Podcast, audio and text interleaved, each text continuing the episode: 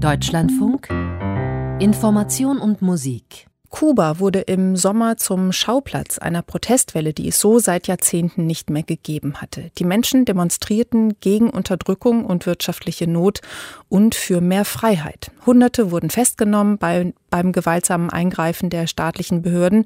Schon kurz vor den Protesten hatte die Polizei die Künstlerin Tanja Bruguera festgenommen und sie elf Stunden lang verhört, wegen angeblich staatsfeindlicher Konspiration.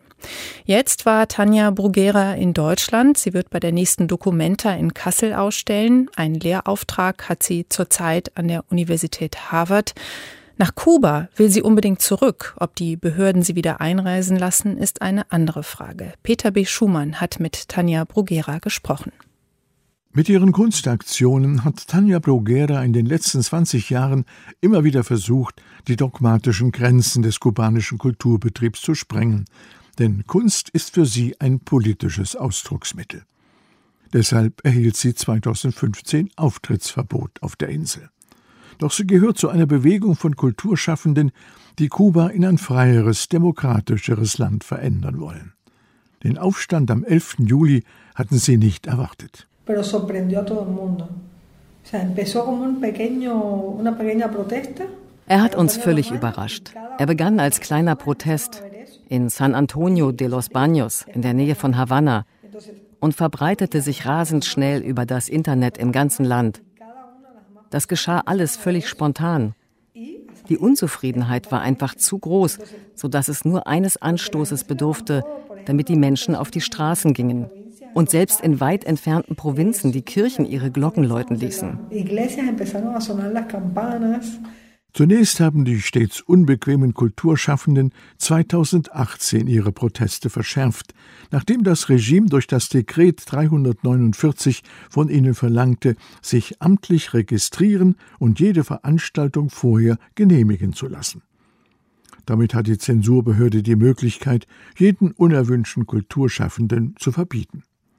Künstlerinnen und Künstler schlossen sich in Kollektiven zusammen, wehrten sich mit einzelnen Aktionen wurden dabei immer wieder verhaftet und führten sogar eine Sitzblockade vor dem Kulturministerium durch.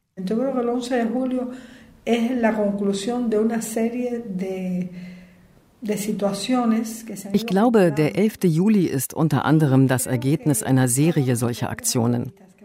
Viele Menschen sahen, wie wir Proteste organisieren konnten und haben davon gelernt. Zum Beispiel bei der Sitzblockade. Ich glaube, die Leute haben sich dabei frei gefühlt. Das war am 27. November und hat bis tief in die Nacht hinein gedauert. Anfangs waren wir nur 200, am Schluss rund 500. Und die haben ihren Freunden von der Solidarität und diesem Gefühl der Freiheit erzählt. Für viele, die daran teilnahmen, war der 11. Juli ein historisches Ereignis denn etwas Ähnliches hatte es in Kuba nach dem Sieg der Revolution 1959 nicht gegeben. Doch die Folgen waren teilweise dramatisch, vor allem für Kulturschaffende und Presseleute. Hunderte von ihnen sind heute, mehr als zwei Monate nach den Ereignissen, noch immer in Haft oder müssen in totaler Isolation im Hausarrest leben. Auch Tanja Bruguera wurde nicht verschont. Das war für mich die schlimmste Zeit meines Lebens. Zuerst haben sie mich einem elfstündigen Verhör unterzogen in Villa Marista, dem Zentralgefängnis der Geheimpolizei, und der Anstiftung zum Aufruhr bezichtigt. Deshalb haben sie dann am 16. Juli Hausarrest verhängt. Mit zwei ständigen weiblichen und zwei männlichen Polizeiposten und einem Geheimpolizisten vor der Tür und einer Patrouille an der Straßenecke.